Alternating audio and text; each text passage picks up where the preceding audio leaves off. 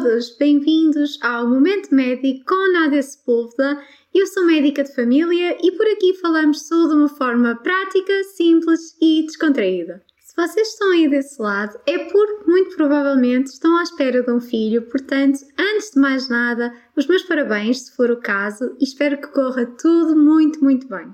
O tema do momento médico de hoje é Estou grávida e agora? E o meu objetivo vai ser, através da resposta a 10 dúvidas muito práticas e muito simples, que vocês percebam como é que é feito o seguimento de uma gravidez de baixo risco. Eu digo baixo risco, mas isto é um bocadinho genérico, porque o que eu quero aqui dizer é que algumas condições ou doenças específicas vão precisar de um tipo de seguimento mais particular, nomeadamente em contexto hospitalar. E aquele seguimento que eu vou falar é o seguimento que é praticamente igual para todas as grávidas e quando corre sempre tudo bem. Portanto, sem mais demoras, vamos começar com as 10 perguntas. A primeira pergunta é: Descobri que estou grávida. O que fazer agora? Eu penso que a coisa mais importante em termos de seguimento será marcar a primeira consulta. E para marcarmos a primeira consulta, convém termos alguma noção de há quanto tempo estamos grávidas. E a forma de nós calcularmos isso é através da data da última menstruação. O ideal é que a primeira consulta seja marcada até às 12 semanas e assim a cereja do bolo seria até às 8. Segunda pergunta deve ser seguida no SNS, no privado, em ambos? Como é que eu hei de fazer? Então, isso será de uma forma geral uma escolha pessoal. Vocês tanto podem fazer o seguimento exclusivamente no SNS como exclusivamente no privado ou intercalar ambos da forma que vos fizer sentir mais confortáveis e da forma que vos for possível. Quando é feito no SNS, convém terem a noção que o seguimento é feito a nível do centro de saúde ou da unidade de saúde familiar, idealmente pelo vosso médico família, se vocês tiverem. Se não tiverem, será a equipa a assegurar esse seguimento, porque as grávidas são consideradas um grupo prioritário, portanto, terá sempre que haver a manutenção das consultas, mesmo que o vosso médico fique doente ou algo desse género. E este seguimento será feito até sensivelmente às 35, 35 36 semanas, altura em que serão referenciadas para o hospital de referência que vocês escolherem para fazer as consultas consideradas de termo, ou seja, aquelas mais próximas do parto. Dependendo um bocadinho do local do país onde vocês estejam, poderá haver alguma consulta aqui intermédia, depende muito dos hospitais de referência, mas não é obrigatória. Vocês podem só ser seguidos entretanto no médico de família e só depois transitar para o hospital e não há problema nenhum desde que façam todos os exames que, que são preconizados. Uma coisa que eu gostaria de salientar é que quer as consultas de medicina geral familiar, eh, de gravidez, quer as consultas de obstetrícia, depois no hospital de referência, tanto os exames como as análises que são pedidos, são isentos e são gratuitos para as grávidas, com exceção em alguns locais do rastreio bioquímico, mas isso varia muito e terão que se informar junto do vosso médico família. Ou seja, nesse aspecto acaba por ser vantajoso fazer o seguimento no SNS ou pelo menos tentar intercalar para poderem beneficiar desta, desta, desta isenção. Terceira pergunta. Quantas consultas é que são recomendadas? Ora bem, de uma forma genérica, devem ser feitas pelo menos seis consultas de seguimento ao longo da gravidez. E nestas consultas são avaliadas uma série de coisas, nomeadamente parâmetros físicos, eh, do peso, da tensão arterial. Muitas vezes faz-se um combur, que é uma tira-teste de urina, para ver se há alguma infecção urinária. Quando está na altura disso, começa-se a fazer também um Doppler fetal, para ver a frequência dos batimentos do bebê, vê-se a evolução da barriguinha, fala-se sobre sintomas, quer físicos, quer psicológicos, tira-se dúvidas, é uma planóplia de, de temas que, têm, que são uh, muito, muito importantes e que têm que ser falados, nomeadamente a suplementação, falarmos dos rastreios uh, de cromossomopatias, portanto, das malformações, prevenção, medicação que possa ser necessária para gerir alguns desconfortos da gravidez, tratar de aspectos burocráticos, como as isenções, os papéis para o abono pré-natal, tudo isso. Quarta pergunta.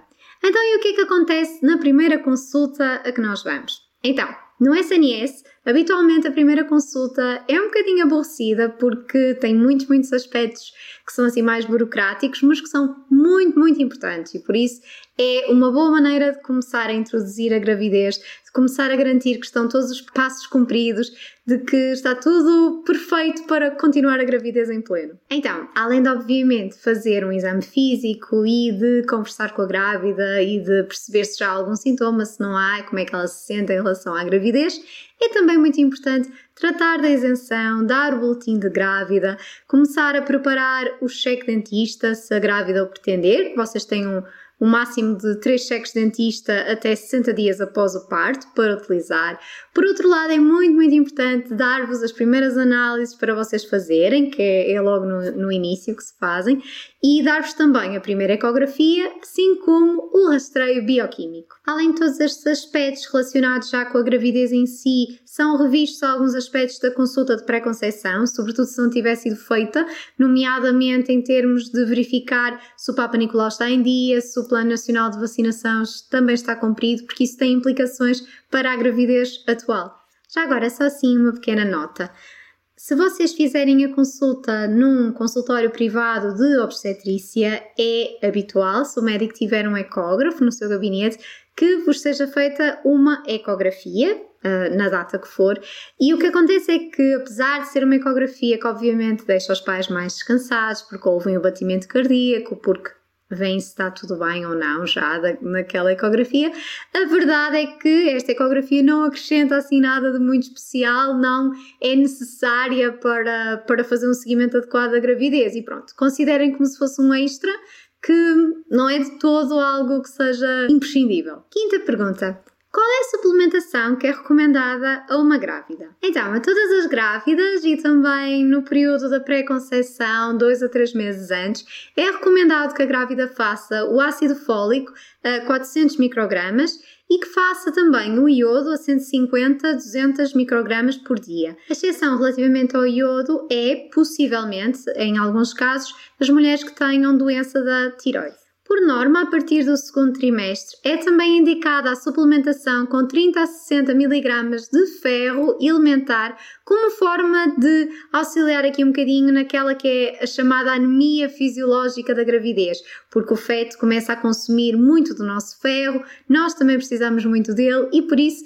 faz-se aqui um extra a partir do segundo trimestre. Sexta pergunta: quais são os exames recomendados para uma grávida? É aconselhável que a grávida faça três ecografias, uma por cada trimestre, assim como colheitas de análises sanguíneas a cada trimestre, incluindo o rastreio bioquímico. Depois, pelas 35, 37 semanas, é feito aquele exame que as pessoas conhecem como do cotonete, que mais não é do que rastrear uma bactéria específica que pode estar alojada a nível vaginal e ou retal na mulher e que se chama Streptococcus beta-hemolítico do grupo B. E sétima pergunta. Que análises sanguíneas é que são realizadas à grávida?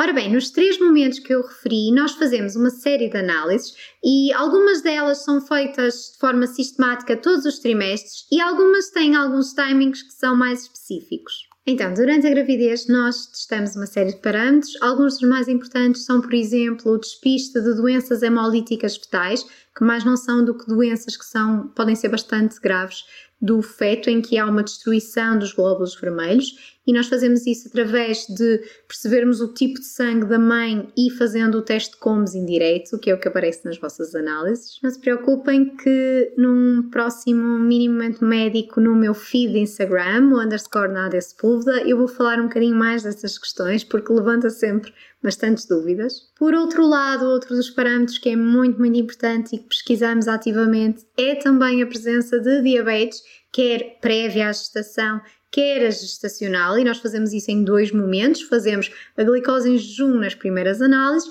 e depois fazemos a prova de tolerância oral à glicose, a PTOG, que mais não é do que aquele, aquele xarope doce que as pessoas tantas vezes queixam, que é para tentarmos perceber se houve aqui o desenvolvimento de uma diabetes estacional. Depois também fazemos o rastreio de sífilis, do HIV, da hepatite B, fazemos também as serologias da toxoplasmose e da rubéola e também do citomegalovírus, nas mulheres em que seja indicado. Esta indicação para fazer o citomegalovírus depende da profissão da grávida. Além disso, por norma, todos os meses nós avaliamos um hemograma de forma completa, até para conseguirmos ir avaliando, ir percebendo se a grávida está com alguma anemia, se está com alguma infecção, com alguma alteração e também fazemos com frequência uma urocultura para perceber se há alguma infecção urinária que nos esteja a passar despercebida, porque muitas vezes as infecções urinárias na grávida não dão sintomas. Oitava pergunta: quando é que são realizadas e para que servem as diferentes ecografias do seguimento de uma grávida? Então, a ecografia do primeiro trimestre é idealmente realizada entre as 11 e as 13 semanas mais 6 dias. Esta ecografia serve essencialmente para nós datarmos de uma forma mais correta a gravidez através do comprimento, por outro lado, também serve para nós detectarmos malformações que sejam assim daquelas mais evidentes nesta fase da gravidez e por outro lado, também serve para nós recolhermos parâmetros que são importantes para percebermos o risco do bebê ter, por exemplo, alguma trissomia, trissomia 21, 13, por aí fora. Já a ecografia do segundo trimestre habitualmente é feita entre as 20 e as 22 mais 6 dias e esta ecografia é aquela que se chama de morfológica. Morfológica porquê? Porque o que nós fazemos é basicamente perceber se ao nível de todos aqueles órgãos que o feto tem, se há assim alguma malformação que seja visível, se está tudo bem formado, se está tudo a correr bem. Por fim, a terceira ecografia é a ecografia do terceiro trimestre e é feita entre as 30 e as 32 semanas mais 6 dias e é uma ecografia sobretudo para avaliar o bem-estar e o desenvolvimento fetal, para identificar alguma anomalia fetal tardia que possa ter surgido e para ver se está tudo bem encaminhado em termos de crescimento, em termos de líquido amniótico. Nona pergunta. Como é que é realizado o rastreio das cromossomopatias? Uma das coisas mais importantes do nosso diagnóstico pré-natal em Portugal é que fazemos de uma forma sistemática a todas as grávidas a pesquisa do risco do bebê que transportam ter uma doença potencialmente grave, nomeadamente uma trissomia 21, mais conhecida como síndrome de Down, uma trissomia 18, uma trissomia 13. E nós fazemos isto basicamente através de três parâmetros nós avaliamos a ecografia do primeiro trimestre, nomeadamente um parâmetro que é ao nível físico, que é na, na nuca do, do, do bebê. Fazemos também aqui uma correlação com a idade materna e utilizamos o tal rastreio bioquímico que eu falei há um bocadinho, que é um rastreio que idealmente fazemos pelas 11, 13 semanas, mais ou menos um, na altura da ecografia, da primeira, e o que nós pedimos são dois parâmetros neste rastreio bioquímico, que é basicamente a beta-HCG e o PAP. E o que nós fazemos é conjugar estes três parâmetros numa base de dados informatizada com todos os dados direitinhos, introduzimos isso tudo e é-nos calculado o risco de aquele bebê ter uma trissomia 21, ter uma trissomia 13, ter uma trissomia 18. Portanto, isto é sempre algo que é uma probabilidade. Depois, mediante os patamares de risco, há patamares de risco que são considerados patamares baixos e há patamares de risco que são considerados altos. Neste caso, dos patamares mais altos, muitas vezes são aconselhados exames adicionais. Neste momento, nós temos as opções que são invasivas, nomeadamente a amniocentese e a biópsia das velocidades coriónicas, e eu vou dedicar um momento médico no meu feed Instagram, underscore nada a explicar isto tudo muito direitinho, que é para vocês perceberem melhor, se tiverem dúvidas.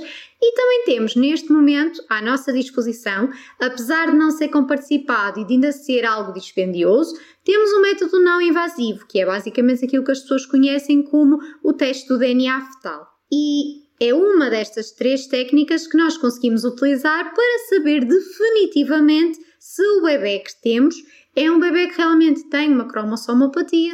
Eu queria dar aqui uma chega relativamente à questão destes rastreios combinados, que é tenham sempre muita atenção, muita cautela à tentativa de interpretar os rastreios bioquímicos quando os recebem em casa. E eu vejo muitas, muitas senhoras que ficam alarmadas quando recebem os resultados, porque habitualmente é o primeiro, só depois é que vão fazer a ecografia, e muitas vezes pesquisam na internet, olham para os valores de referência que aquilo não, não tem significância nenhuma, não quer dizer nada, mais vale não olharem sequer para os valores, porque não vai ter significado nenhum sem os outros parâmetros e só vão estar a preocupar-se, a estressar-se sem necessidade nenhuma. Décima pergunta e última: que outros timings é que poderá ser importante uma grávida conhecer? Eu vou salientar aqui três timings, embora possam existir uma série de outros timings. O primeiro é um aspecto burocrático. A partir das três semanas, vocês podem pedir a declaração junto do vosso médico de família para solicitarem um abono pré-natal à Segurança Social. Pois, a partir das 20 semanas até às 36, idealmente até às 32, e sempre após a ecografia morfológica, vai-vos ser recomendada a vacinação que é chamada vacinação da tosse convulsa, embora na realidade ela tenha tétano, tosse convulsa e difteria em doses reduzidas. E o objetivo desta vacina, que foi introduzida no Plano Nacional de Vacinação em 2016, 2017, o objetivo é proteger o vosso bebê ao nascer, não é proteger-vos a vocês, vocês já estarão protegidas através do PNV, do se vocês tiverem tudo compridinho, direitinho. Aqui a questão é que o bebê ao nascer já está protegido, já teve direito aos vossos anticorpos que vocês produziram ao, um, ao receber a vacina de novo e por isso já está, uh, já está protegido de, dessas doenças, nomeadamente a tosse convulsa, que se tiverem numa idade precoce pode ser muito, muito complicada e por isso vocês já estão a proteger o vosso bebê como em tudo vocês com certeza andam a fazer. E o terceiro timing é para as mamães RH negativo, em que às 28 semanas, por norma, vos vai ser administrada imunoglobulina anti-D para prevenir as tais doenças hemolíticas fetais que eu referi há um bocadinho. Em relação à vacina da tosse convulsa, se têm dúvidas, não se preocupem, eu vou fazer um mini momento médico no meu feed Instagram underscore Nádia Sepúlveda, em breve a explicar tudo direitinho para vocês poderem tirar todas as dúvidas. Era tudo por hoje. Espero que estas 10 dúvidas muito práticas sobre o seguimento de uma grávida, sobretudo aqui a nível do SNS, que é aquilo em que eu trabalho, tenham servido para vos esclarecer. Espero que tenham gostado e já sabem, se estão grávidas, muitos parabéns, tenham uma gravidez tranquila e feliz. Qualquer coisa é só deixarem dúvidas, quer aqui, quer nos comentários, quer no meu Instagram, eu estou sempre por lá. Um grande beijinho e fiquem bem!